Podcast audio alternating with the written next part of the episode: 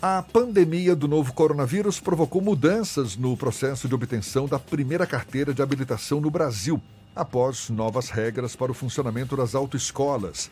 Aqui na Bahia, o Detran publicou portaria que regulamenta o sistema remoto para as aulas teóricas em centros de formação de condutores credenciados ao órgão, isso durante essa crise sanitária. Em paralelo, o presidente Jair Bolsonaro insiste em buscar apoio da Câmara dos Deputados para flexibilizar regras do Código de Trânsito Brasileiro, como, por exemplo, passar a validade da carteira de motorista de 5 para 10 anos e ampliar de 20 para 40 pontos o limite para a suspensão da carteira.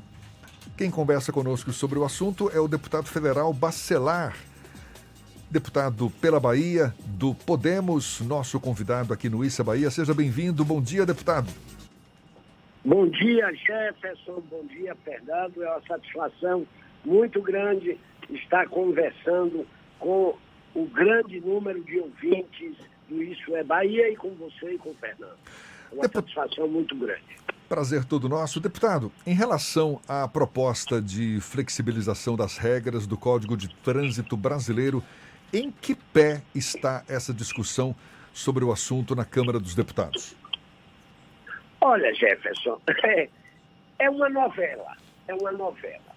É uma novela que remonta a junho de 2019, início de junho, quando o país com séria crise econômica, com problemas de desemprego, o país com diversos é, problemas, o senhor presidente da República junta uma tropa de deputados e vai à Câmara sem avisar para anunciar a entrega ao presidente Rodrigo Maia do projeto de lei que recebeu o número 3267 de 19 e que, como você disse, flexibilizava as regras de trânsito.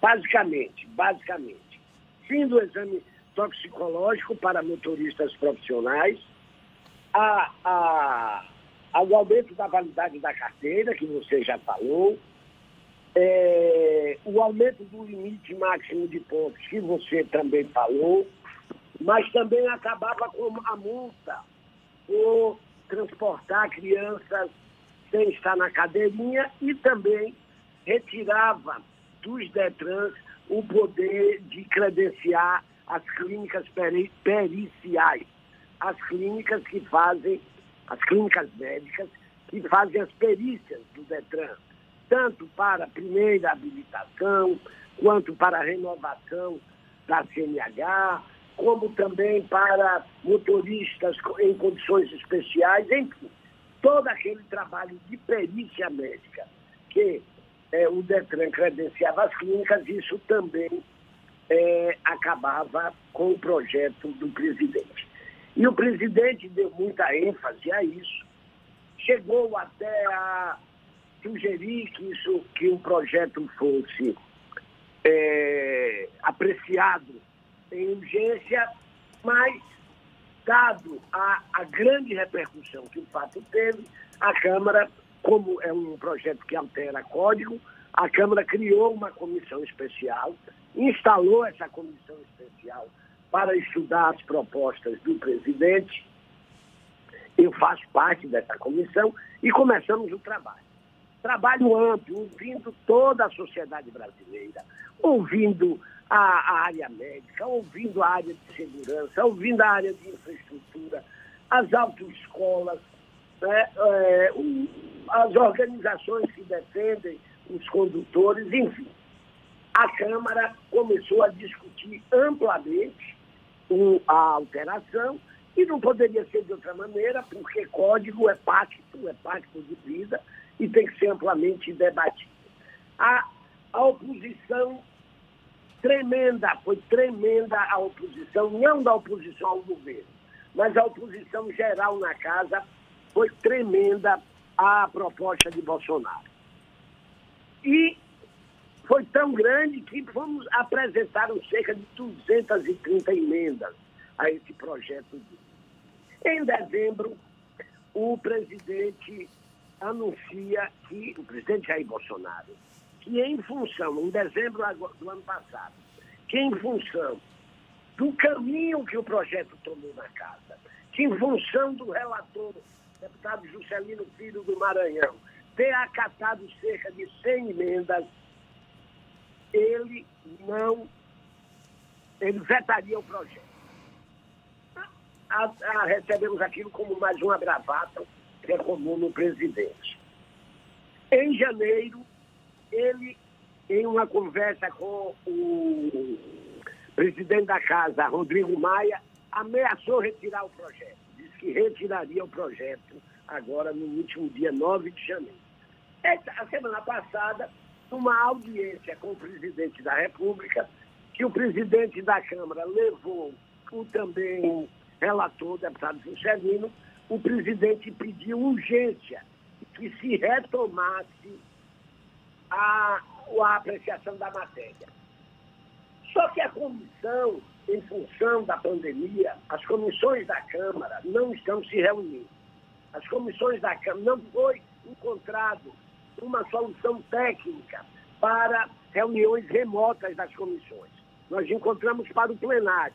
Temos a solução, a gente tem tido sessão diariamente, tem votado coisas importantes para a nação, principalmente no combate ao coronavírus. Mas para a comissão não tem. Então, regimentalmente, o que é que o presidente pode fazer? Aprovar um requerimento de urgência e o presidente é, convocar para um plenário projeto, ou o presidente é, requisitar, se o termo mais correto, requisitar para o plenário o projeto e aí esse projeto seria votado. Deputado. Quebra, primeiro, quebra um acordo que nós acordamos que não votaríamos nada remotamente que não fosse atinente às questões do coronavírus. Pois não, Jé. Deputado, como o senhor disse, é uma novela que se arrasta desde o ano passado. É, é, o senhor estima aí mais de 200 emendas por parte dos parlamentares da Câmara dos Deputados.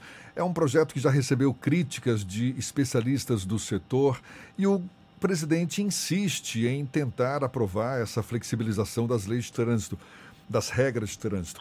O que, que o senhor acha que poderia existir por trás desse interesse do presidente em querer levar adiante essa proposta?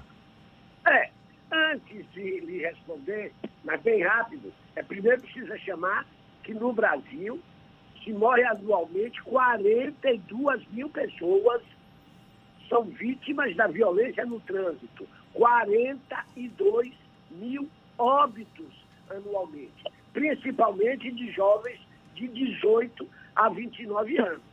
É o quarto país em violência no trânsito.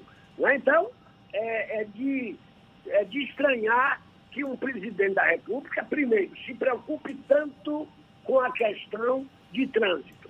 Até ela seria é, exceção no Brasil, uma coisa dessa. Segundo, como flexibilizar regras numa situação dessa? A explicação que eu tenho é uma explicação política. É o modo bolsonarista de enxergar a administração pública e a relação, e a relação com a sociedade. O caos que é que Bolsonaro, e que é um, ele é, ele reproduz no Brasil o que alguns populistas no mundo e que estão na moda, como na Hungria, como na Turquia, como nos próprios Estados Unidos, esse nacional populismo. Então, ele quer o caos. Ele governa em cima de conflitos, de crise e de afrontando o politicamente correto.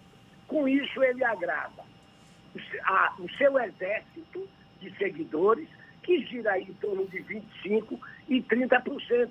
Ele afrontando, porque você note, ele é contra cotas, ele é contra a, a, o segmento LGBT, que ele é contra é, o, a, as questões raciais, as questões de identidade de gênero, tudo que possa afrontar o politicamente correto, para ele manter esse rebanho submetido aos sonhos dele. Ele não tem a capacidade, primeiro, técnica de administrar. Segundo, ele não se relaciona com os outros poderes. Ele afronta diariamente o STF ele afronta diariamente o poder legislativo, as instituições da democracia, chegando beirando ao nonsense. Porque é isso que ele quer, é alimentar polêmicas desnecessárias, para tirar o foco dos graves problemas do país. Deputado, Deputado Fernando. Fernando quer fazer uma pergunta para o senhor também. Deputado, apesar desse ah, discurso bastante incisivo contra o presidente da República, a gente vê que a oposição tem conseguido reverberar muito pouco as críticas em relação ao comportamento do presidente da República. Isso não tem tido nenhum tipo de resultado prático do ponto de vista de convencimento do eleitorado já do que é conquistado pelo presidente. Existe algum tipo de estratégia ou de coordenação entre os deputados de oposição para tentar fazer com que esse discurso que vocês encampam tenha algum tipo de reverberação entre a comunidade que, de alguma forma, ainda mantém apoios ao presidente? Ó, oh, oh, Fernando, infelizmente não. E, e vou ampliar, eu vou ampliar sua observação com a crítica construtiva. Infelizmente, a grande imprensa também não. A gente não estava preparado para isso. A gente não estava preparado para um presidente que tem momentos que é palhaço, que tem momentos que é ditador. Então, quando ele, ele bota Tiririca cantando cloroquímica, não sei o quê, é, e, e, e, faz, e faz a, a, a, rima com tubaína, como é que eu reajo a isso? Como é que eu reajo a isso? Eu tenho, inclusive, me questionado os grandes jornais. Pode, assim, pode você que é um cientista político, além de jornalista, entende? Você veja, o, o repórter e o, o, âncora do jornal fica perplexo, porque não, não, não é possível. Nós não estamos acostumados não é, com a, a, a esculhambação, desculpe o termo, da liturgia do cargo presidencial. Nunca, nunca ninguém viu presidente batendo boca com a imprensa no cercadinho, mandando o jornalista calar a boca. Aí entra o maluco da educação. Isso tudo tem uma lógica, é o que eu acho. Isso não é, isso não é desconectado. Tem um assessor especial do presidente, um jovem até, o Felipe Martins. Esse rapaz é quem reproduz tudo isso para essa ala ideológica do governo. E isso está baseado em dados de. Não, não é amador, não é amador, é de manipulação das redes sociais, é de manipulação de dados. Essa CPMI da fake news vai apontar isso. Então, é um monstro que a sociedade brasileira, no meu entender, precisa se unir para enfrentar. Isso não é não é um palhaço que está no governo. Ele faz a palhaçada, mas tudo isso para atacar o que eles chamam do sistema. Você pode notar, não, ele não se preocupa com reforma administrativa, ele não se preocupou com a reforma da Previdência, ele não se preocupa com o pacote de segurança que o então ministro Moro é, planejou e apresentou à Câmara ele não se interessa com as coisas concretas. É, o Felipe diz que para sustentar um governo com as características do governo Bolsonaro, só a mobilização popular. Deputado Bacelar, ah. muito obrigado. Muito obrigado pela sua participação aqui no Issa Bahia.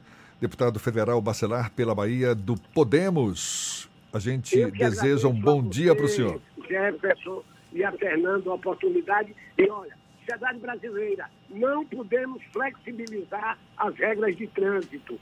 A, a, a, violência no trânsito é uma pandemia mundial e no Brasil tem todas essas características. Vamos salvar a vida de milhares e milhares de brasileiros. Muito obrigado.